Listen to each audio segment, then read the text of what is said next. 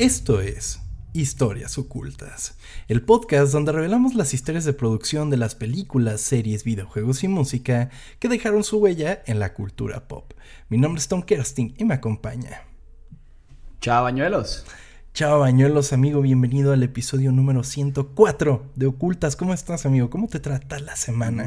Cuéntame. Amigo Tom, me encuentro muy bien, aunque un poco asustado todavía por el, el tema de Elmo, pero... Pero estoy, estoy bien contento y feliz. ¿Tú qué tal? Revivimos un viejo terror en ese episodio de los mopeds, amigo. Horrible. Pero este. Lo bueno es que ya pasó. Hoy va a ser un episodio diferente, espero. De que vas a platicar de Elmo, ¿no? Me, mato. Eh, ahora sí, bueno. ¿Cómo te explico? ok. Déjame, traigo un amigo, espérame. sí.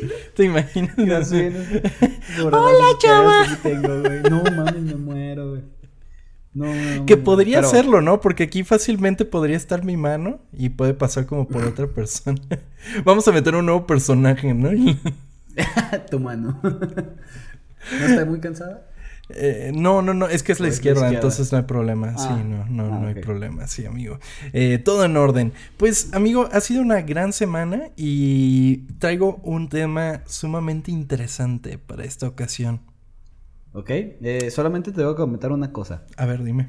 Este. Mientras tú me vas a platicar el, el, tema de esta semana, yo voy a estar este, un poco ocupado, ¿te parece? Ok, ¿con qué? Así que, mira, no, no son tantas. Ah, bueno, la gente que nos está escuchando solamente, estoy enseñando mi álbum de, de Qatar 2022. De Qatar 2022, eres un FIFAs.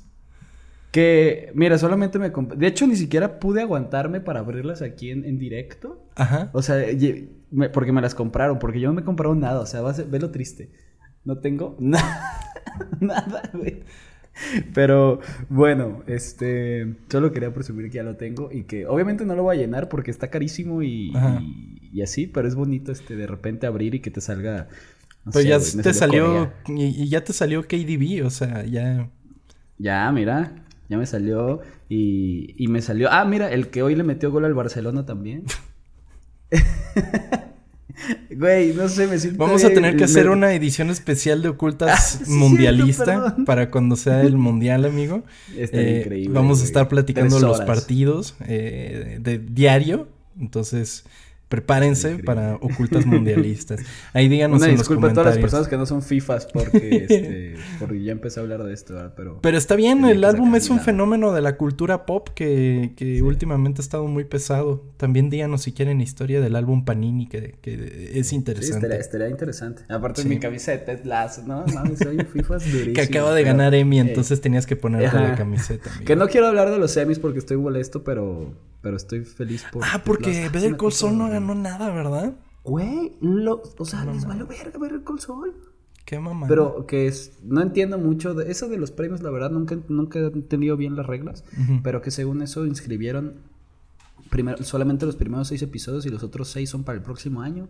Ah, entonces igual y el próximo año sí arrasan. No lo sé, pero perdón, perdón por este interrumpir todo esto. Si quieres, te escuchamos, amigo. No, no, no, está bien, amigo. Podemos aquí estar platicando de otras cosas, no hay pedo. eh, hablemos de. de cómo. No sé, se me ocurrió nada. Está bien, amigo. ¿Tú crees que si fueras a, a 100 mexicanos dijeron. Era broma. Bien? Era broma. ah, porque yo creo que sí, ¿eh? Yo sí lo haría bien. ¿Tú lo harías bien en 100 mexicanos, dijeron? Sí. lo del dinero rápido creo que sería bueno. Ok, ok. Luego hacemos un intento. Ya, ahora sí, perdón.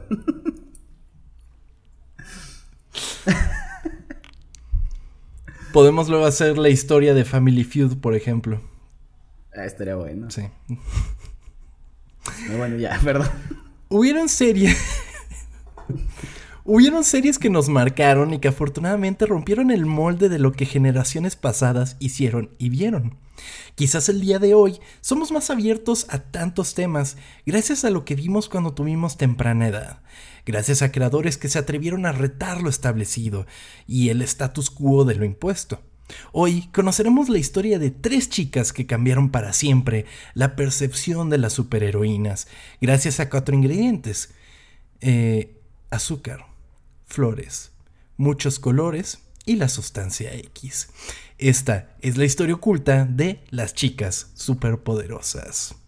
Muy bien, era de las pocas cosas que cuando estaba en Cartoon Network no le cambiaba. Me gustaba mucho, lo, disfrutaba. Ajá. Estaba, estaba bueno. Estaba increíble, era súper divertido. Era un programa que, que, que era gracioso, que tenía un contenido... Extraño también. Era extraño y es algo de lo que vamos a hablar más adelante. Era extraño, tenía un arte bastante inusual, pero yo creo que era parte del encanto de esa caricatura. Y además, bueno, por lo menos para hace algunos años, pues era una cosa que era muy... O sea que yo creo que llegó en el momento adecuado porque sería un poco raro, o bueno, lo habían percibido como algo muy raro que ponle tú, en los 70 hubieran una caricatura de chicas que son, que tienen poderes, ¿no? Y que son las protagonistas y son empoderadas. Eh, definitivamente es un producto que probablemente eh, en, otro momento no habría funcionado de la manera que lo hizo cuando salió. Y creo que es el momento correcto y, y perfecto porque si ahorita mismo sacaran uno así, ¿cuántos cabrones estos dirían, lo están forzando, no eres necesario. Es como, no mames, desde siempre ha existido, no sean pendejos. Totalmente. es una de las cosas que molesta mucho. Totalmente. O sea, siempre han habido eh, mujeres empoderadas de alguna manera en la, en la televisión, de una manera u otra. O sea, porque puedes decir, bueno, estaba la Mujer Maravilla, pero de repente eh, no era lo mismo presentarte a una heroína que presentarte a un héroe, ¿no? Entonces, lo que hizo las chicas superpoderosas inclusive era presentarlos de una manera distinta, ¿no? O sea, no solo era como el hecho de que son niñas, ¿no? Pero también te presentaban que se enfrentaban a cosas que no cualquiera podría hacerlo. E inclusive te ponían como esta percepción de que los hombres son medio idiotas, ¿no? Y las chicas son las verdaderamente chingonas en este, en, el mundo, pues. Sí, de hecho también está este personaje, el que era el diablo, que pues es como Sí. Pues hasta no binario, ¿no? Bueno, no sé si en algún momento sale la caricatura, digo, no recuerdo muchas cosas. No creo que lo mencionen porque creo que ni siquiera existía como tal el... Bueno, es verdad. la percepción esa. Pero definitivamente era, alguien que te cuestionabas cuál era su sexo, ¿no? Se llamaba él, pero actuaba como mujer, se veía como mujer, entonces era, pero tiene bigote. Era, era, la representación del diablo, tal cual, como tú lo mencionas. Eh, y, y, bueno, hay muchas cosas muy geniales en esta historia, amigo, que creo que te van a gustar. Así que, te escucho. como siempre, tenemos que viajar al origen de las cosas. Y en esta ocasión vamos a conocer a su creador, amigo, el señor Craig McCracken, ¿ok? Entonces, eh, Craig McCracken, pues cuando tenía solamente 3 años de edad, comenzaría a hacer sus primeros dibujos de superhéroes, inspirado por cómics y la televisión en la que se transmitían programas como Los Super Amigos. Entonces, eh, estaba en este auge de, de, de, pues, de la etapa que ya hemos platicado antes, ¿no? De que habían programas y los cómics lo eran todo. Eh, era el principal entretenimiento de niños y niñas, ¿no?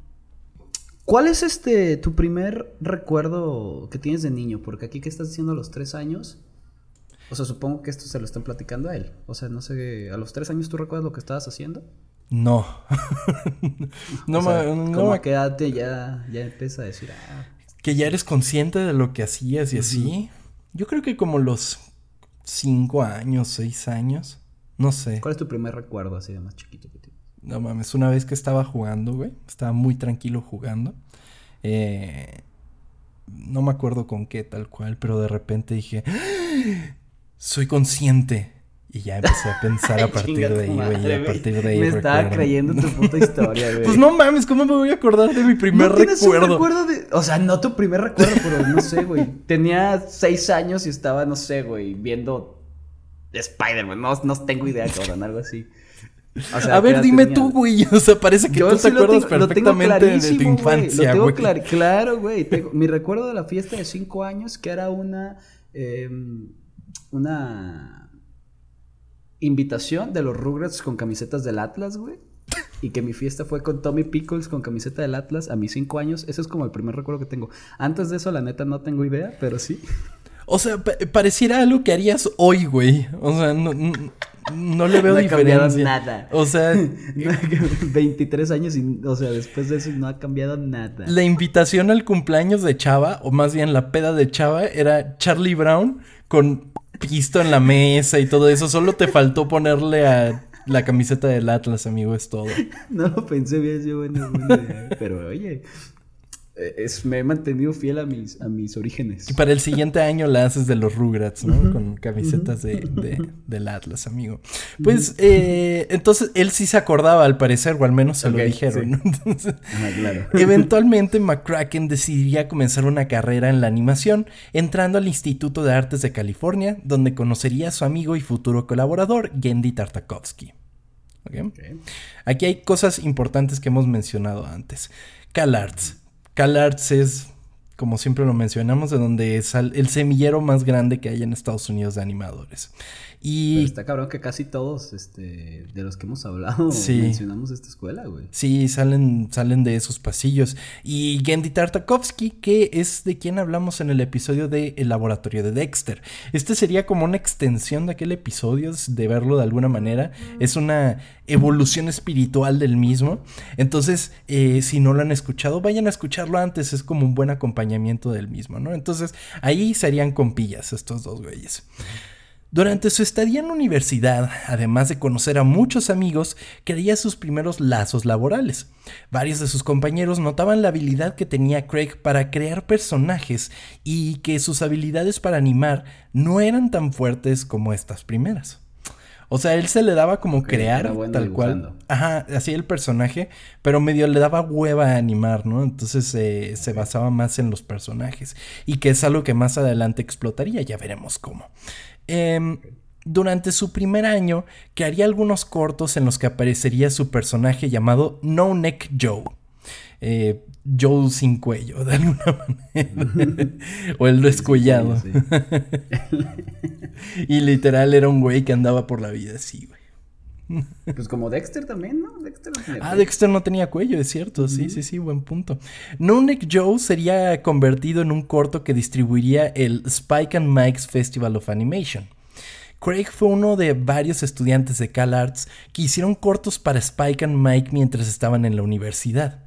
En algunos casos, Spike and Mike pagaban la matrícula y a veces los vehículos de los animadores, mientras que el animador básicamente hacía cortos para ellos durante todo el periodo.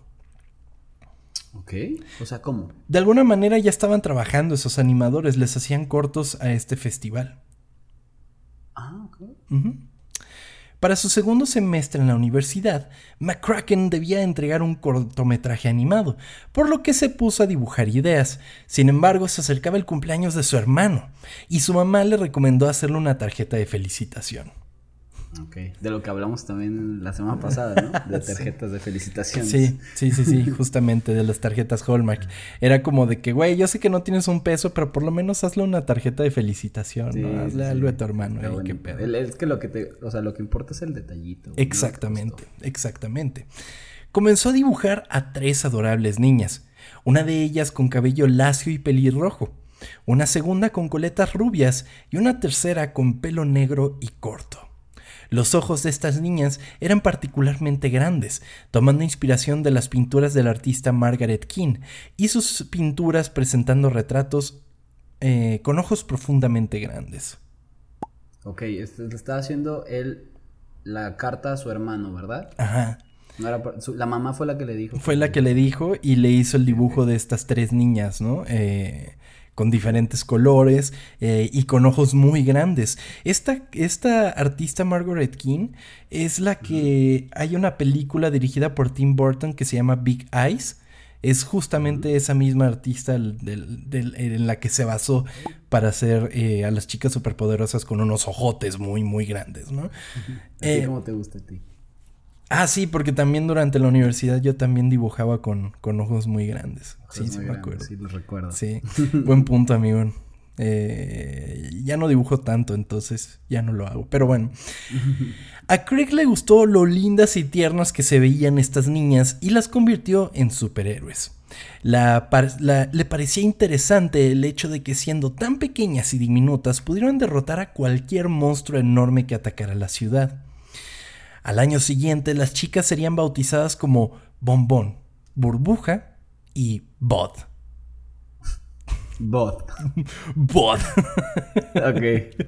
Como una cerveza. Ajá, como Budweiser. Ajá. Ok. Mm, bueno. McCracken consideró que Bot era un excelente nombre para la chica más tomboy de las tres. Sin embargo, no le convencía del todo, ya que al decir sus nombres en conjunto no sonaba tan bien como él quisiera. O sea, si era, eh, bueno, en inglés son Blossom, Bubbles and Bot. Entonces Sí, está cabrón. Es como cuando, bueno, siempre, siempre pongo este ejemplo de, de un amigo que tengo que o sea, eh, su nombre es Sonic, su hermana se llama Coral, la otra se llama Rubí, em, Esmeralda y su hermano se llama, se llamaba, que paz descanse, este, Rogelio. Y que todos tenían nombres de, de, de piedras preciosas y Rogelio. Me da mucha risa.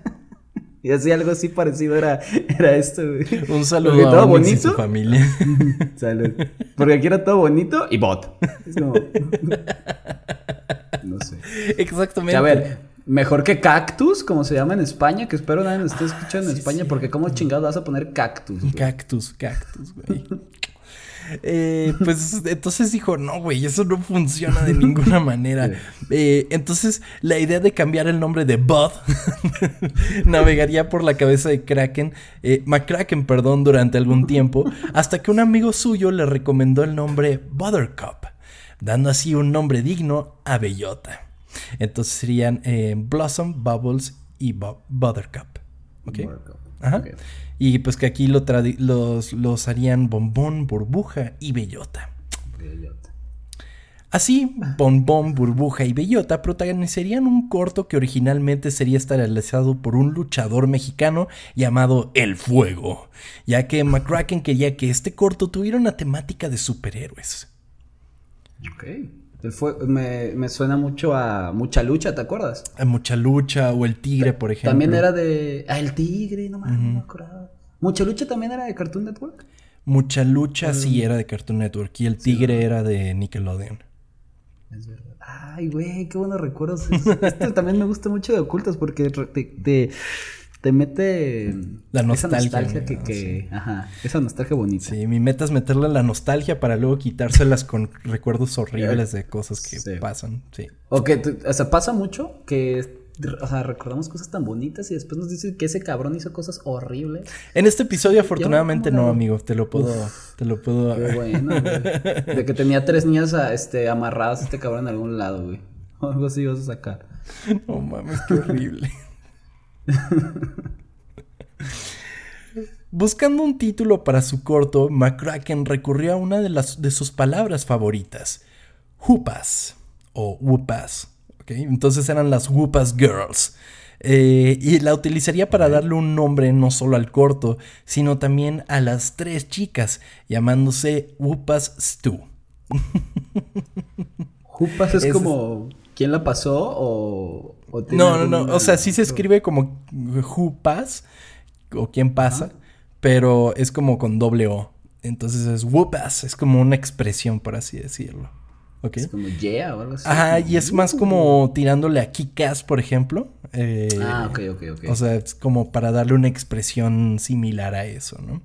Eh, entonces, pues él dijo, es un gran nombre, ¿no? Porque inclusive él escuchaba canciones de los Pixies y había una que decía, eh, según él, decía, whoopas my balls, una cosa así, güey. Entonces, eh, una cosa bastante rara.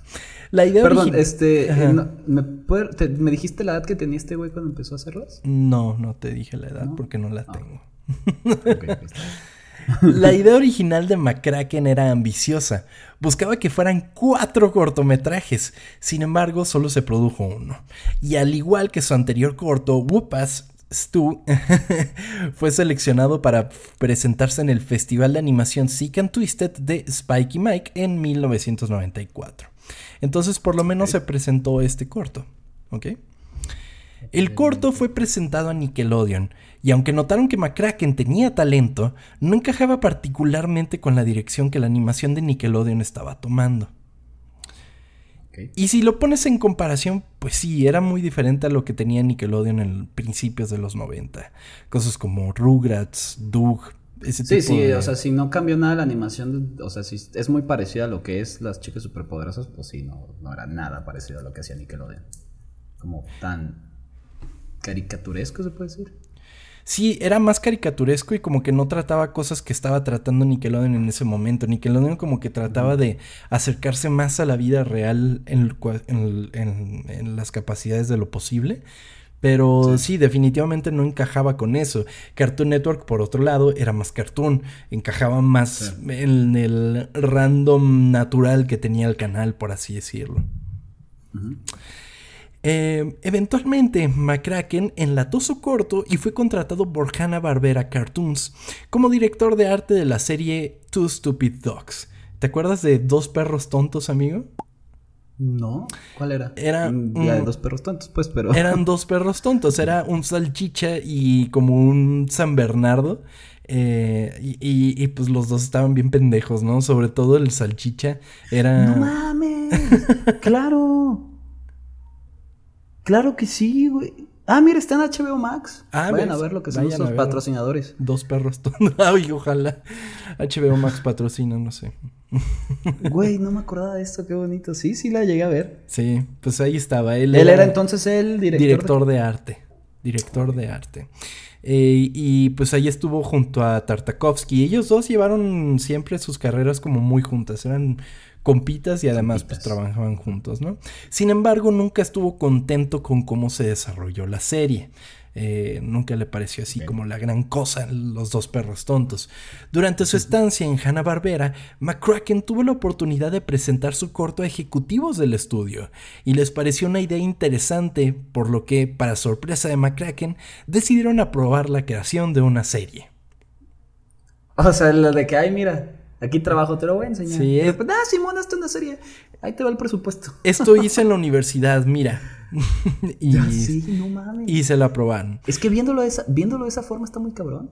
Sí, está muy, muy cabrón. Pero, amigo, pero. La idea fue prontamente reconfigurada. Oh, ok. Entonces el primer episodio sería cambiado para formar parte de un nuevo proyecto llamado What a Cartoon este programa sería una incubadora de animación que constaba de 48 dibujos animados nuevos que duraban aproximadamente 7 minutos cada uno. Esto motivó a McCracken a desarrollar aún más aquel corto que hizo durante la universidad. Que ahí estaban, pues me imagino que varios de los que después hicieron series, ¿no? Totalmente cierto, amigo. Sí, sí, sí. Es, también otro semillero de series. De ahí saldrían varios otros. Em, entonces, pues, él dijo, ya tengo mi oportunidad. Entonces, por lo menos, igual y no le dieron la serie, pero le dieron la oportunidad de venderla. Ya le dijeron hacer más cosas, claro. Este primer corto aún llevaba por nombre Whoopas Girls.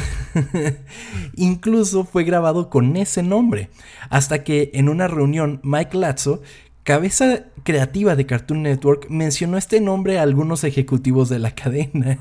Y este nombre fue inmediatamente cuestionado y tuvo que ser cambiado. No quieres una caricatura que tenga as en el nombre, güey. Sí, exactamente. Que, bueno, ahorita me lo vas a decir, pero no me acuerdo cómo se llamaba en inglés. Supongo vas a llegar a eso ahorita, ¿no? Sí, ahorita voy a llegar a eso. Dame.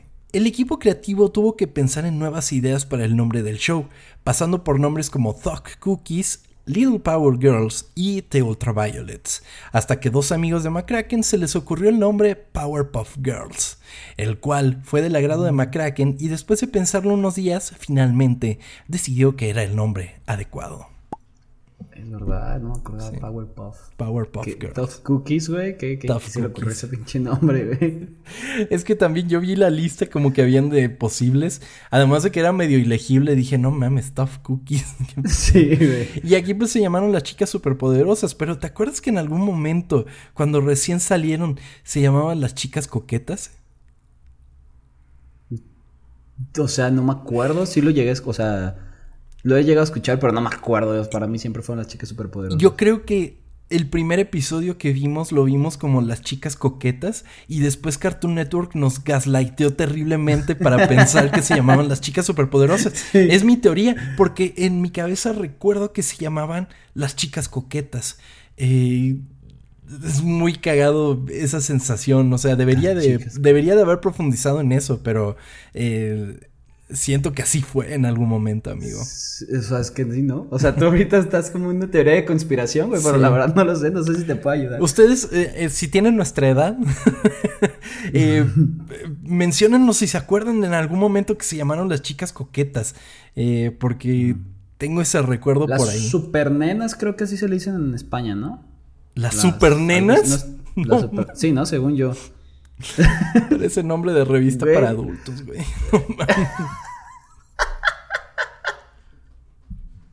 o sea, sí, a lo mejor me estoy inventando, pero por eso tenemos el glorioso Google. Las supernenas. Sí, güey, las supernenas en España. las supernetas. Las supernetas. Pero sí, no, ahí cuéntenos si ustedes recuerdan eso. A las chicas coquetas. O Tom está mintiendo a lo mejor. A lo mejor solamente fue un sueño que el güey ya nunca se quitó en la cabeza. El corto fue presentado a un focus group de niños y buscaban su retroalimentación. Los niños, amigos, siendo niños, hicieron pedazos el corto pero lo hicieron mierda. Hablaron pestes del corto, dijeron de que, güey, las niñas no pueden ser superheroínas y que no sé qué. Y el, eh, güey, y hay uno que dice, aquel que hizo este corto debería de ser despedido. es que, güey, los niños sí son bien culeros, no tienen filtros y les vale madre todo lo que dicen. totalmente. No mames. ¿Y estaba este güey ahí? Mientras que McCracken los veía a través de un vidrio.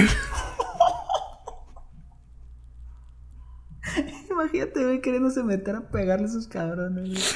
Además, amigo, estaba acompañado por el presidente de Hanna Barbera y ejecutivos de Cartoon Network mientras los niños se cagaban en su piloto, güey. No mames. Y no había uno que dijera, ay, sí está padre. No, pues no, de eso no lo encontraron. está, está raro y no sé si solo había niños hombres, porque quizás a niñas mujeres les habría gustado. El piloto, bueno, el primer episodio de la serie, amigo, eh, no sé si lo recuerdes, pero yo me acuerdo de haberlo visto ya sabiendo que existían las chicas superpoderosas. O sea, como que inclusive me di cuenta de que esto es levemente raro, diferente a lo que ya he visto. Pero era de, ¿te acuerdas de Peludito? El, el, enemigo de, de, las chicas superpoderosas. Era un güey que era todo peludo, amigo, pero... ¿Uno morado? Uno morado, sí. Bueno, Rosita. y que era como un redneck. O sea, era tal cual un redneck, pero todo peludo, ¿no? Entonces, eh, ese güey conseguía un arma que cambiaba todo en carne. Entonces, eh, conforme disparaba las cosas, iba convirtiendo a la ciudad en carne, güey. Y pues llegan las chicas superpoderosas. Y el pedo se arma cabrón cuando a una de las colitas de burbuja las hace una patita de pollo, güey. Entonces, burbuja le mete una mega putiza, pero así bestia, güey. O sea, le rompe mil huesos y lo hace mierda y todo eso. Ese es el primer episodio. Bueno, el primer ¿Ese es el piloto? ¿Ese es el que le enseñaron a los niños? Sí. Pero. Yo recuerdo mucho le, que tres como, como malos se visten de ellas, güey, y nadie nota que son, ah, que son, que no son ellas, güey. Y está como una, una toda culera. Es como, mames, qué pedo. Ese era buenazo. Era muy bueno. Hay muchos episodios muy memorables. Yo, yo tengo mucho cariño a uno en el que forman una banda de criminales, güey. Y que está todo el episodio basado en los Beatles, güey. Es un episodio increíble. Eh, es muy chido porque además, ya, ya, ya de grande, de que lo volví a ver, dije, güey, todos son referencias, por lo menos en inglés, a los Beatles. Por ejemplo, en algún momento eh, eh, entrevistan al jefe de seguridad de la ciudad, ¿no? Y es el sargento Pimienta, güey. Y está diciendo, ayuda, necesitamos a alguien. Entonces dices, güey, eso es help, ¿no? help, I need somebody, ¿no? Entonces es tal cual un, un tributo. Cosas que pues cuando eres niño a lo mejor ni siquiera te das cuenta, pero ya que totalmente. creciste y eres un fan, güey, pues no mames, te lo cambia totalmente, sí. El corto era muy diferente a lo que todos habían visto antes, con chicas con cabezas de tamaños enormes, con manos sin dedos que enfrentaban fervientemente a un peludito que convertía la ciudad en carne. Craig estaba desesperado y regresó al estudio para rediseñar el programa por completo en una sola noche. Ok, pero no le cambió mucho, ¿no? No lo cambió. O sea, empezó a hacer el diseños nuevos y los pueden ver, son unos diseños horribles que creo que inclusive se mofan de ellos en algún episodio. Es que ya imaginar, ¿ya les puso dedos o qué? Ya les puso dedos, sí, güey. No, mames, qué raro se vería.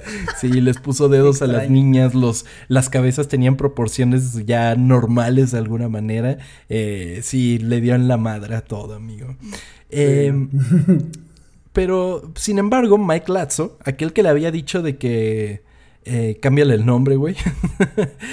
Tuvo una conversación con Craig en la que se mencionó que les gustaba el corto y que a pesar de la reacción negativa, estaba más interesado en una reacción negativa que en una falta de interés, por lo que le encargaron un nuevo corto, amigo.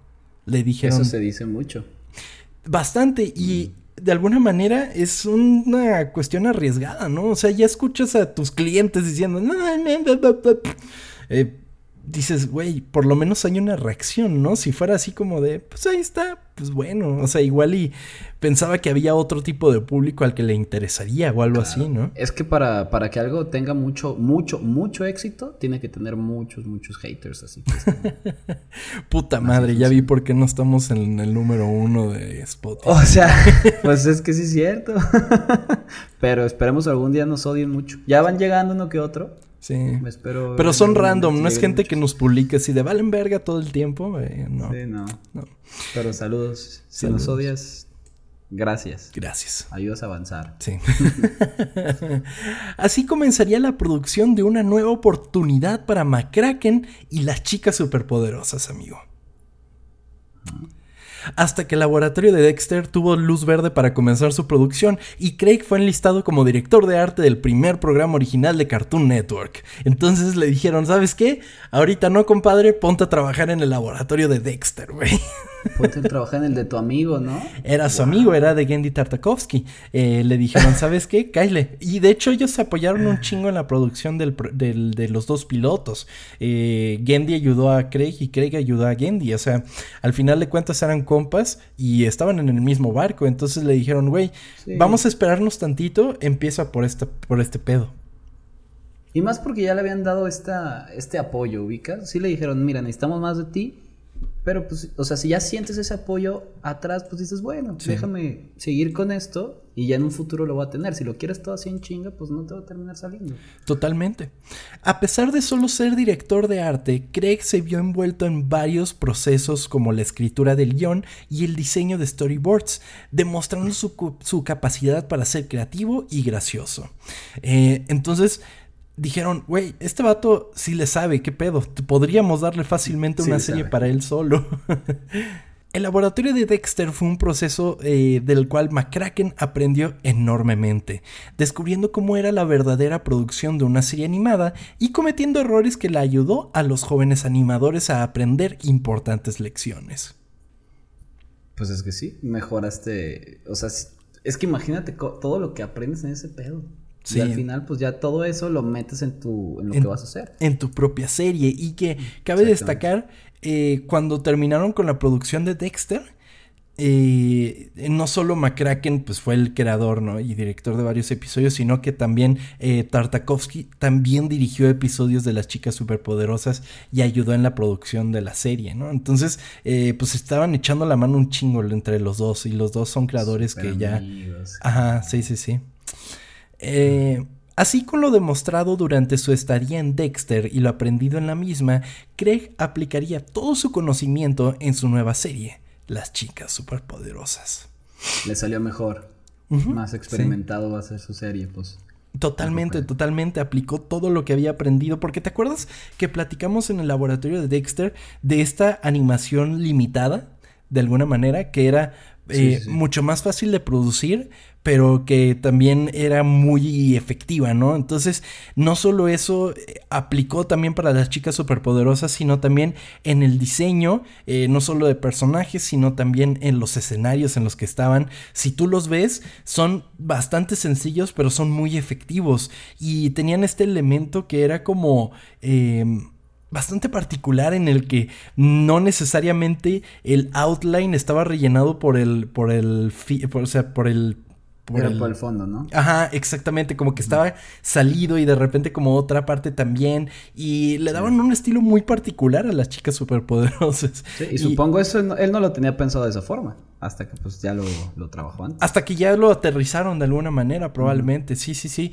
Y inclusive es muy cagado ver las chicas superpoderosas eh, ya tiempo después, porque te pones a analizar como los personajes que estaban eh, en el fondo o cosas así, y es como de que ni siquiera tienen formas de humanos, ¿no?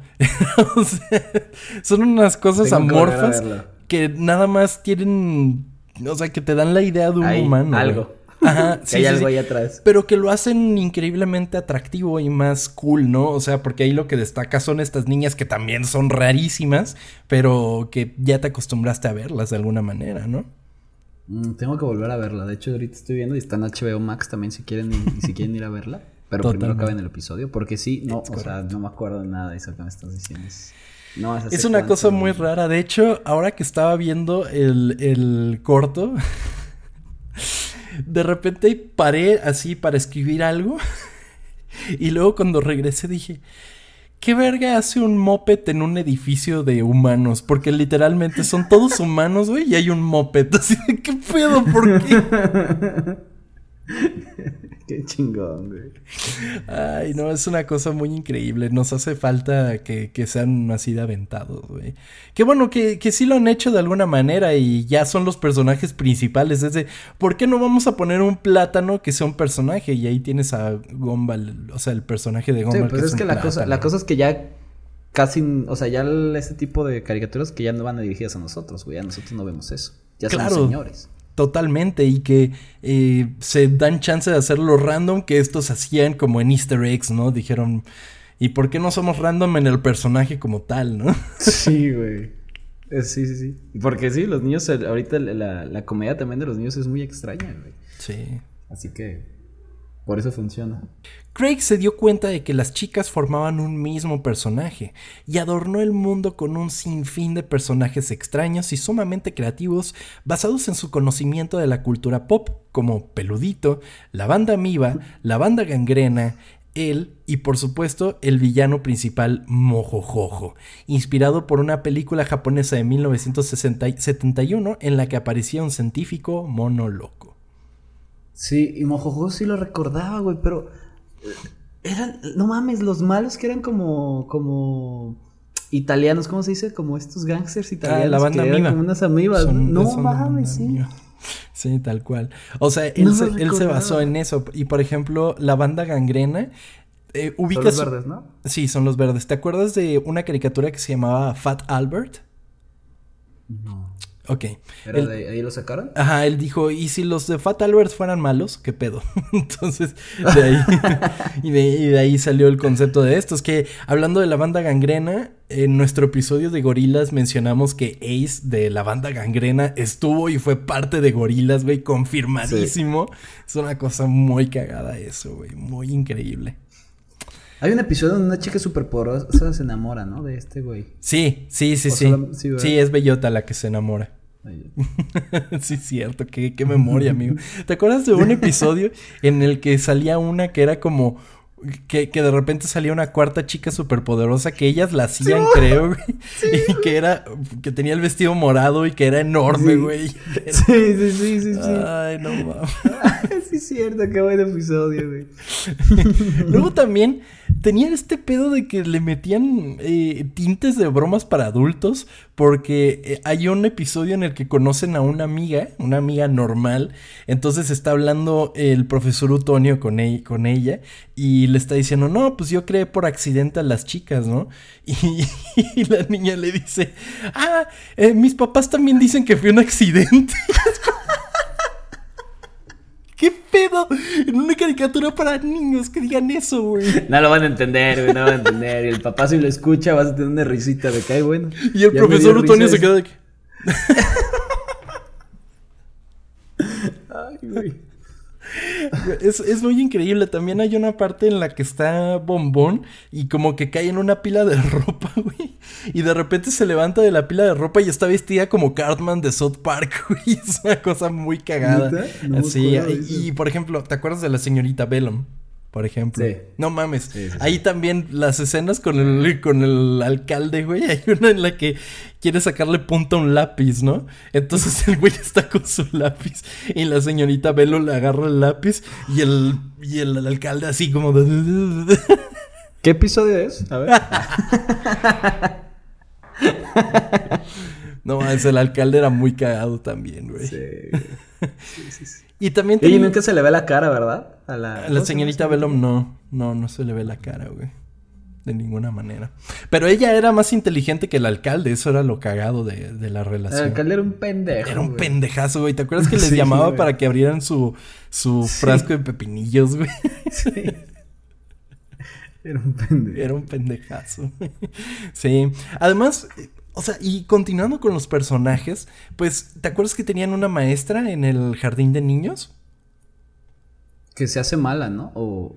Em, no, no. Una pelo negro, así como. Sí, pero, pero no se hace, no se hace mala, no. Según yo, no. Como que de repente tiene sus piques con el profesor Utonio, pero justamente la, la, la maestra se llamaba señorita King y que es una referencia directa a Margaret King que fue la que inspiró que las chicas superpoderosas tuvieran unos ojotes. Era la, ah. artista esta que te estoy diciendo. Es verdad. Es una referencia directa a ella, lo cual se me hizo un gran, un gran tributo. Eso está chido. Está, ah, sí. también está el, el, pollito King, también es muy bueno.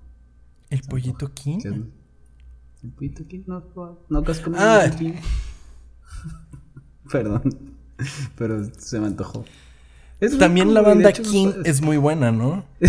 sí, sí. También Kim Kardashian está muy buena. ¿Y a ti te gustan las películas de King Kong?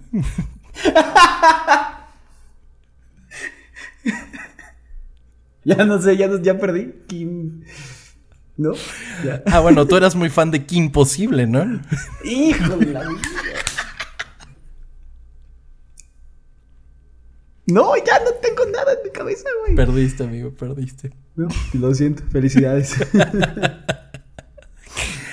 pues sí, amigo. Entonces, los personajes de. de. de, de, las chicas superpoderosas son una cosa muy particular. Nada más quería. quería mencionar. ¿Te acuerdas de un güey que comía pegamento, güey? Sí. que después se hace un monstruo de pegamento, güey, porque lo bulean y. Sí, güey. No mames, sí es cierto, güey. Ah. Era muy buena esta pinche caricatura, ¿no? Sí, era, era increíble, era increíble. El diseño de la serie era una mezcla de lo propuesto por los dibujos animados de Hanna-Barbera con elementos de las caricaturas viejas de United Productions of America. Y nada más como contexto, caricaturas como Mr. Magoo, eh, La Pantera Rosa, eran caricaturas producidas por United Productions. Entonces, eh, si tú te pones a analizar, tiene esta estética como de súper simple, porque tú veías esas caricaturas y eran apenas líneas que te hacían un escenario, güey. Sí. o sea, si lo ves, sí parece. no, no digo que las hayan dicho la misma persona, pero sí tienen como la misma. Como estética. De arte. Ajá, este, ajá, sí. Totalmente. Y pues era algo que pues se había visto hace años, pero no se había visto como vuelto a utilizar de alguna manera. Eh, hasta por ejemplo en Dexter. Y vemos exactamente como la relación entre esto. De hecho hay un guiño en las chicas superpoderosas que en el kinder hay una escena en la que hay un niño que es Dexter, tal cual, güey. Vale, Dexter, sí, sí, es cierto, sí he visto la foto. eh, pues estos elementos eran más simples y el diseño era utilizando las bases de lo que habían logrado de Dexter, de la animación limitada, como la habíamos mencionado en algún momento. Eh, entonces es una evolución que, y una línea que decidió tomar el canal que le funcionó, eh, por lo menos en sus dos programas más populares. Sí, porque también decías que salía más barato, ¿no? Por todo lo... Bastante más barato. Rápido de hacer Bastante más barato, sí. Eh, pero bueno, también te quería mencionar, eh, de, hablando del diseño, güey. Me quería centrar un poco en el de las chicas superpoderosas como tal. Y si tú te pones a analizar, cada una tiene elementos que la hacen, eh, o sea, elementos estéticos que la hacen reflejar un poco de la, de la personalidad que tienen. Porque cada una tiene personalidades como muy marcadas. Por ejemplo, está Bombón, que Bombón pues es la líder y es medio bossy y anda siempre, o sea, ella es la líder del equipo, ¿no? Y siempre los trae en chinga. Es como la Leonardo de las, de las chicas superpoderosas, por así decirlo, ¿no? Sí, y bueno, entonces está ella. Luego está eh, Burbuja. Y Burbuja, pues es toda linda, toda tierna, es la más como la más chica, es la más cute, es eh, pues es como la, la, la más eh, pues por así decirlo, la más aniñada de las tres, ¿no? Y luego tienes a Bellota, que como pues ya mencionaron, era la más tomboy, es la más ruda, eh, es la que intenta como siempre ser la más cool, por ejemplo.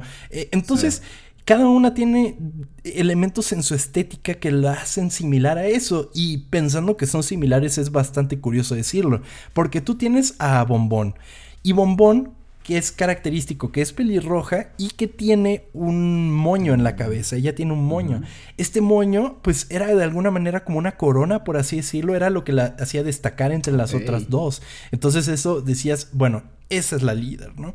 Luego está Burbuja. Burbuja, ¿cómo tenía el cabello? Lo tenía como muy. dos o sea, eran dos colitas, eran dos círculos, que los círculos en la animación, pues siempre te hacen pensar eh, en, en, cosas que son como seguras, infantiles, tranquilas, por ejemplo. Y Burbuja tenía estas, estas colitas, ¿no? Era, era mucho más curviado que, que, las otras dos chicas. Y por el otro lado está Bellota, que Bellota, ¿qué tenía de diferente? Al ser la más fuerte, por de, de alguna manera ponerlo, eh, tenía más picos que las otras dos, porque ella tenía su, su cabello terminaba en picos y era la única que lo tenía así. Entonces eran estos elementos que las destacaban entre las dos y las hacían mucho más interesantes. O sea, todo eso está pensado, no es como que lo hayan claro. hecho así. O sea, es porque quieren dar a entenderle a las personas, pues, en su subconsciente. Lo que pasa es que muchas veces la misma forma del personaje es lo que te tiene que transmitir la energía que te tiene que otorgar el personaje, ¿no? Y tiene mucho que ver con cómo eh, actúa ante las situaciones y todo esto. Es totalmente pensado y en todas las series pasa. Tú tienes que ver la silueta de un personaje, inclusive casi te tiene que decir cómo es ese personaje, la misma silueta. Y pues, ¿cómo era la producción de un episodio de Las Chicas Superpoderosas? Una vez que ya les dieron luz verde y comenzaron a producir el programa, pues eh, hacían una junta para pensar en nuevos episodios, en los que volaban bromas alrededor de ideas acerca de historias. O sea, mientras ellos estaban haciendo la historia, estaban pensando ya en los gags que querían meter, ¿no? Y eh, entonces, una vez que tenían pensamientos aterrizados, creaban una línea base de la historia, la cual llegaba a manos de un guionista para que agregara diálogos y creara un guion en forma para que posteriormente se creara un storyboard. Este storyboard fue presentado al equipo para que se, se agregaran nuevas bromas y nuevos elementos.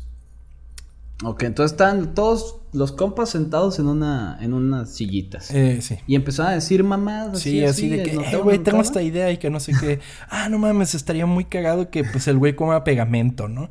Y decían, ah, sí, güey. Entonces ese güey que come pegamento, igual y se puede hacer un monstruo de pegamento, güey, así radioactivo y, y todo. Y ahí lo anotan y ya se lo dan al guionista y ese güey ya lo hacía como. Hace, ya lo hace un guion y luego los storyboarders pues ya lo presentan en forma. Y que de hecho, algo muy cagado de la serie es que la storyboarder principal, que era Lauren Faust, eh, eventualmente se casó con, con McCracken. Eh, están casados ellos. ¿Ah, todavía? Sí. El amor existe, qué chido. El amor existe, amigo. Es padre porque luego ves a los animadores que se casan con otros animadores y dices, güey, cuánta creatividad ha de fluir en esas casas, güey. Una vez que este storyboard fuese aprobado, era mandado al canal para su revisión. Posteriormente las voces son grabadas hasta que finalmente el episodio fue, era animado en Corea. No se animaba en Estados Unidos, era completamente animado en Corea, que ya lo hemos visto en muchas ocasiones en este programa. Posteriormente se hacen correcciones y comienza la postproducción y la composición del episodio en forma. Powerpuff Girls debutó el 18 de noviembre de 1998 y fue el estreno con mayor audiencia en la historia de Cartoon Network en ese momento. La serie obtuvo constantemente la calificación más alta para una serie original. Cada semana para la cadena era una amplia gama de datos demográficos, desde niños pequeños hasta adultos. En octubre del 2000, Cartoon Network acreditó a la serie por su victoria en los índices de audiencia los viernes por la noche entre las cadenas de cable. Ya quiero ver a McCracken con los niños que dijeron que era una mierda. Así de que. Tomen, ¿qué decían, cabrón? Como el audio de la Argentina, no, mira dónde estoy, mira. sí. Tú que no creías en mí, mira. Pues sí, güey, no mames. Dos pendejos esos cabrones. Sí. Ya de hecho, a esos niños ya no fueron nunca a los focus group. ya no los invitaron, estaban muy pendejos, ¿no? a finales del 2000, amigo, la comercialización basada en la serie abarcaba una gran variedad de productos, incluidas camisetas, juguetes, videojuegos, loncheras y vajillas. Y te puedo confirmar esto porque me acuerdo perfectamente en la primaria un montón de compañeritas con eh, cuadernos de las chicas superpoderosas, loncheras de las chicas superpoderosas estaban en todos lados, güey. De hecho, ahorita playeras también en todos lados de... O sea, hay. Ah, sí, seguramente tú, has de ir a H&M y anda a ver playeras de las chicas superpoderosas. Sí, en Hot Topic, este, ahí también está lleno de ese, de ese tipo de sí, cosas. No pues, todavía. Qué chingón. Ya atacando la nostalgia. Ya esas niñas que vean las chicas superpoderosas ya son señoras también. O señores. También. O, o señores, exacto. Sí, sí, sí. Después de la cuarta temporada de la serie, el cierre de Hanna-Barbera Productions y la muerte de su ejecutivo William Hanna en 2001, McCracken dejó la serie para concentrarse en desarrollar su próxima serie animada para la cadena, Foster's Home for Imaginary Friends. No mames, también es de él. También es el creador de Mansión Foster, lo cual siento que va muy de la mano con que el güey hacía muy buenos personajes. Como que en algún momento dijo, güey, tengo tantos personajes que qué chingados hago con todos estos monos, ¿no? Sí, que tenía su cuaderno lleno de esto. Dije, lo tengo que hacer en algún lado. Sí, totalmente. Y lo pensó bien. Eso también me gustaba mucho, ¿no? Era muy chida Mansión Foster. Y era como, era tenía como, o sea, era como más trabajada todavía que, que, que, que, las chicas superpoderosas. Obviamente era una diferente, era un diferente año, pero era como otro tipo de serie. Seguía siendo cagada, pero era otro tipo de serie. Sí, me, acuerdo cuando me metía a cartoonnetwork.com a jugar sus, sus minijuegos, güey. Qué, qué bonito. Ah, que adoptaba. En el que adoptabas a un amigo imaginario, ¿no? Sí, güey. Oh. Qué chido. Sí, güey, estaba muy cagado. El último episodio original del programa fue el 25 de marzo de 2005. En total se hicieron seis temporadas de la serie, de la serie original, ¿ok? Porque no sé si te acuerdas que hubieron algunos spin-offs. Me acuerdo que están haciendo uno ahorita, ¿no? Ah, bueno, creo que eso lo vas a platicar después. Sí, ahorita, ahorita voy a eso. Te quería preguntar si te acordabas que existían. Eh, Cartoon Network había ofrecido darles a McCracken y Sabino una séptima temporada de la serie, pero creían que seis temporadas eran suficientes y que la serie había terminado su camino. ¿A Sabino? ¿Antes de que se hiciera rapero? Chris Sabino, que fue el quien, quien tomó la serie una ah. vez que salió Craig McCracken. ok, ok. el éxito de la serie llevaría a la producción de una película que sería estrenada el 3 de julio del 2002. Durante la producción de la película, el creador y director de la serie, Craig McCracken, no quería que atrajera exclusivamente a las niñas, queriendo hacer una película de acción y aventuras que se sintiera más cercana a su concepción eh, de las chicas superpoderosas. Sin embargo, la película flopeó, recaudando solo 16 millones de dólares contra los 11 que tuvo de presupuesto. Uy. ¿La viste? ¿Cuál es? No, no tuvo mis dólares en esos 16. es que es una película que cuenta como el origen de ellas, porque en sí lo que conoces del origen de las chicas superpoderosas es el intro. Entonces como mm. que la película lo que tengo entendido es que profundizaba aún más en cómo se originan ellas.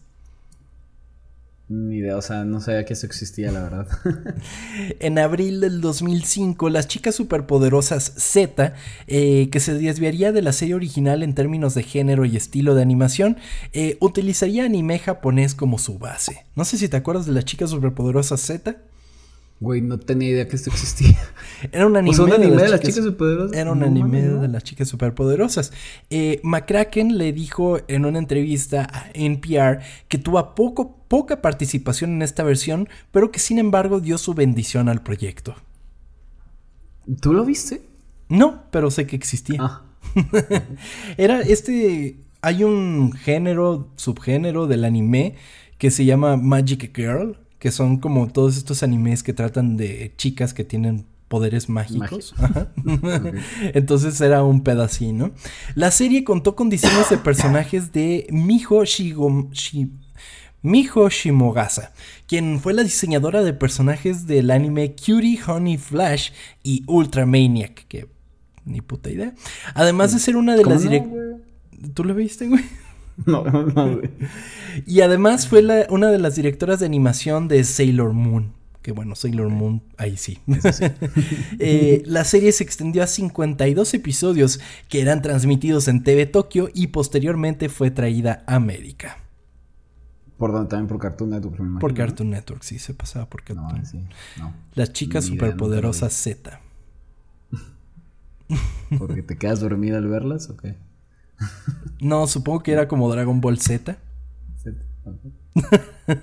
no sé. Las. Unos pocos años después, amigo, Cartoon Network anunció en 2014 que harían un reboot de The Powerpuff Girls en una nueva serie, que iba a ser producida por Cartoon Network Studios. La cadena anunció que Nick Jennings, quien fue director de arte en SpongeBob SquarePants y Adventure Time, sería su productor ejecutivo. Mientras tanto, Craig McCracken, el creador de la serie original, no trabajaría en la serie. McCracken ha declarado en Twitter que los ejecutivos de Cartoon Network habían considerado traerlo de regreso para hacer el reboot, pero su contrato con Disney Television Animation se lo impidió. Disney siempre. Es que no hay forma que no hablemos de Disney en ningún momento. O sea, en todos los momentos, güey. O sea, no. Es increíble. Está cabrón. ¿Qué hace con Disney él? Él hizo una caricatura que se llamaba eh, Mundo Yonder, Galaxia Yonder, no sé qué Yonder. Era lo que estaba O sea, y firmas el contrato con Disney y dices, a ver, vas a trabajar solamente para mí, no puedes hacer nada para nadie más. Pues sí, güey. Mientras, estés aquí. Pues estás haciendo una serie de animación. O sea, no podrías estar trabajando en otra cosa, güey. Pero en tus tiempos libres, ¿no? ¿Cuáles tiempos libres? pues no sé. O sea, bueno, pues sí. Es como cuando, no esto tal vez no lo sabías tú y lo sé yo porque, eh, no sé, pero existía antes donde si tú trabajabas en TV Azteca, digo en Televisa, no podías hacer, no podías contestar preguntas para gente de TV Azteca, güey. Ah. ¿Es algo así? Ok. pues, no sé, me parece como muy... Es que no dudo que, o sea, no dudo que él hubiera querido, pero pues si ya estás bajo contrato, amigo. pues, está cabrón. o sea, sí, esto sí es cierto. Pues, si Además de que hacer una serie animada es muchísima exigencia, amigo. O sea, y más si eres el director y el creador y todo, pues es todo un pedo. Pues sí. En 2020, The CW anunció el desarrollo de una serie de televisión live action basada en las chicas superpoderosas. Según Variety, según Variety, representaría a Blossom, Bubbles y Buttercup como veinteañeras desilusionadas, resentidas por perder su infancia en la lucha contra el crimen. Y las fuerzas. Este sí lo escuché.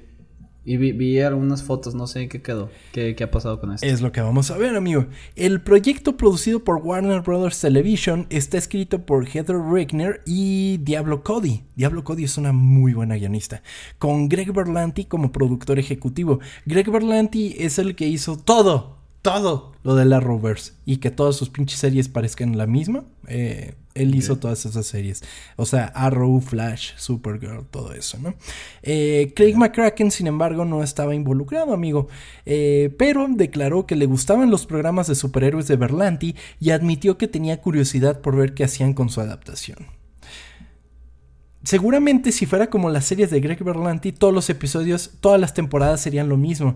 Porque, güey, el tiempo que estuve viendo Flash, que llegué como a la temporada 4, una cosa así, güey, era todas las temporadas, la problemática era la misma. Salía un cabrón que corría más rápido que Flash, güey. Y ese era el pedo de toda la temporada, güey. y era estúpido. O sea, todas las temporadas eran lo mismo hasta que dije, ya, güey, basta. No, no voy a ver esta chingadera. Y, y sí, habría. Pues, ¿qué más puede hacer este güey? Nada más que decir, ah, pues a ver qué onda. Ajá, pues sí, ya. a mí ya me pagaron X. Exacto, ya hice todo. Yo ya creé la, la original. Sí. Sí, totalmente. Se ordenó oficialmente un piloto el 9 de febrero de 2021 y se contrató a Maggie, Maggie Kelly como directora. Variety informó más tarde que Chloe Bennett, Dove Cameron y Jana Perrault fueron elegidas como Bombón, Burbuja y Bellota. Ah, va a ser serie entonces. Serie live action. Ah, pensé que era película. No, no, no, era una serie. Eh, Chloe Bennett era la que salía en Agents of Shield, que era como la protagonista. Eh, Dove Cameron, pues es una actriz medio conocidilla. Pero creo que como que lo más destacable fue que fue la voz de Spider-Gwen. Eh, no en la película, porque en la película es Haley Steinfeld, pero hubo una caricatura en la que ella era la voz de Spider-Man y era como lo, por lo que más se le conocía. Y Jana Perrolt, pues el gran problema que hubo entre las redes sociales es que era negra. Porque, porque gente, güey. Sí. Que esto de, también ahorita que dijiste eso de la sirenita, no sabes lo, feliz que me pone ver gente enojada por eso, güey. Sí, güey. Muy, muy, muy enojada. Fíjate que eh, de un personaje, bueno, de una persona que hemos hablado aquí en este podcast, Neil Gaiman. Hace poco se estrenó The Sandman en Netflix, ¿no? Y hubieron muchos pedos con, con, las decisiones de cast. Entonces la gente le empezaba a comentar a Neil Gaiman de que, hey, qué pedo con este personaje la chingada y que no sé qué. Y Neil Gaiman respondió, sí, pues mira, hicimos eh, unas audiciones y particularmente decidimos escoger el tipo de, de persona que te molestaría a ti particularmente. Entonces, eh, disculpa, pero así fue la elección de los actores. Entonces, que sí. Qué bueno que dijo eso. Sí, güey, y que ya lo diga el creador del contenido, pues dice mucho, ¿no? Entonces... Es que enojarte por eso es una pendejada. Enojarte, y, y más con el de la sirenita es lo que más me cabrón, no, ni siquiera es para ti la película. Si tanto te molesta la película, ve a verla. Ahí está Disney Plus. O sea, las sirenas no existen. o sea, no mames. Sí, exactamente. También, por ejemplo, ahora que salieron eh, Game of Thrones y la de The Rings of Power, pues la presencia de personajes africanos, pues está ahí, ¿no? Hay personajes negros en la serie. ¿Y también se enojaron por eso? Sí, güey. Sí, entonces es como de que, güey, hay dragones en esta serie, hay elfos, güey. ¿Por qué no habría gente negra en este mundo? O sea, es que sí, no tiene sentido por lo que se enojan, güey. Sí, no mames. Ay, güey, pero pues son bien ruidosos. En vez de leer esos, esos comentarios y todo eso, mejor ve los videos de niños y niñas negras que ven los videos de Ariel Negra y que quedan así encantados, güey. Ah, sí vi uno. Es muy ah, chido, güey. Está bonito, sí. Es muy chido, es muy chido. Para eso es necesaria la representación. Eh, pero bueno, el 24 de mayo, amigo, TCW anunció que el piloto se volvería a grabar porque no les gustó para nada. El guion se filtró más tarde ese día y fue criticado abruptamente abruptamente de una manera negativa en redes sociales, amigo. Culerísimo, Culerísimo. Mark Perowitz, eh, director de TCW, declaró que el guion se reescribiría en gran medida hasta el día y hasta el día de hoy la serie se encuentra con problemas de producción, sin actualización alguna más que Chloe Bennett, quien ha abandonado el cast de la serie.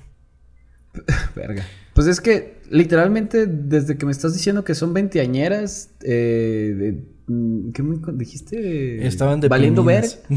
Ajá, es como que, pues, estas no son las chicas superpoderosas, así que si tú te estás esperando que estén peleando contra Mojojojo porque le cambió de color de pelo, pues no va a pasar, güey. Esto es un tema totalmente distinto. Sí, güey, sí. No, no veo por dónde había funcionado ese pedo. No veo por dónde, amigo. Y mucha gente se quejó porque se filtraron las fotos en algún momento y dijeron, se ven como muy, muy chafas y que no sé qué.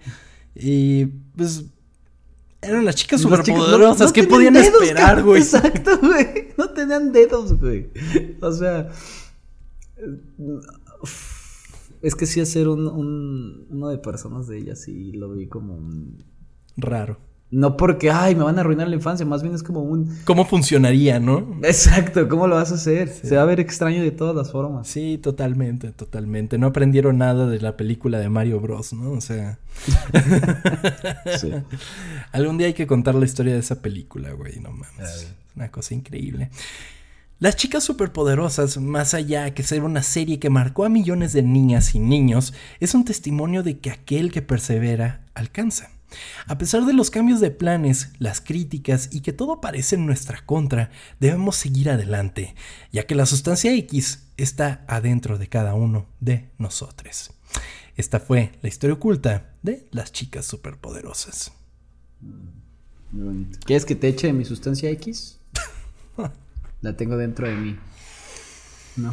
Puta madre, chava. Arruiné el Arruinaste un, final que yo dije, ay, qué bonito, la sustancia. No mames. Lo siento. Podemos hacer que no pasó nada y decir, ay, mira, qué bonito. Gracias por escribir una vez más, ¿no? No. No, ya terminó así, amigo. Ah.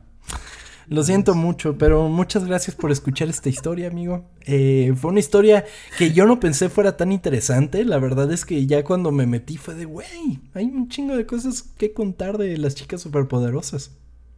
Sí, sí, sí. o sea, y es bonito recordar este tipo de series tan chidas. Que la historia sea buen, o sea, pues, sea una buena historia al final, que no tenga algo que pasó culero. Así que gracias por platicarme una historia oculta más. Lo único que culero fue el, que fue culero es el live action, güey. Podemos decir que no pasó. No pasó. ya, o sea, de que Ah, bueno, exactamente. No pasó. Pero podemos decir que no se filtró ningún guion o que a nadie se le ocurre hacer eso. Es correcto, amigo, es correcto. Pues bueno, síganos en arroba ocultas, ocultas con doble O, porque somos muy cool en este podcast, Twitter, Facebook e Instagram. Por ahí andamos. Em, también tenemos un coffee en el que nos pueden dejar una propina para eh, que los mencionemos en el siguiente episodio de Ocultas. Así que eh, cuídense mucho y Estoy tomando mi fotito para mi Instagram. Ahí. Sonríe amigo para el Instagram, arroba Banuelos Chava. O Twitter, Chava Bañuelos. Es correcto. Ah, no, al revés. Es correcto. Da igual, ustedes busquen Chava Bañuelos y les va a aparecer. Es el más guapo que esté por ahí. Eh, arroba Tom-Kersting en Twitter y, e Instagram.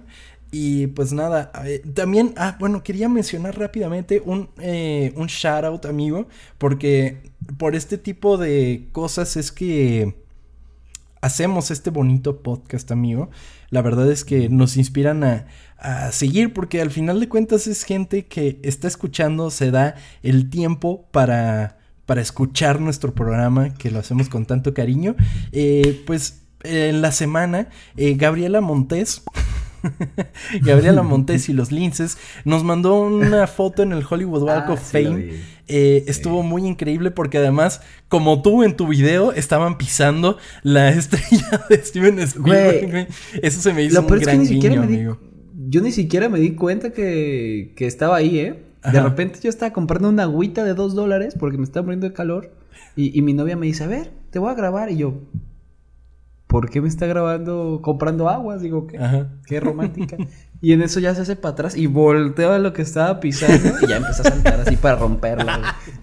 Pero gracias, gracias Gabriela por... No, muchísimas gracias Gabriela. Eh, de verdad fue, fue una cosa muy increíble, nos hizo la semana eh, y que pues Mándenos sus fotos. La verdad es que es que nos hace muy felices. Eh, es muy increíble saber que tenemos ese impacto en algunos de ustedes que por lo menos se acuerdan de nosotros cuando están en esos lugares y, y sí, como está haciendo Chava, corazoncito para ustedes. Ah, sí, sí, sí, para los, así le hacen los chavos, ¿verdad? Los, los coreanos, sí. Corazoncito, amigo. Gracias. O como Peñanito. Como Peñanito. Eso es algo que no podrían hacer las chicas superpoderosas, amigo. a ver, corazón de las chicas superpoderosas.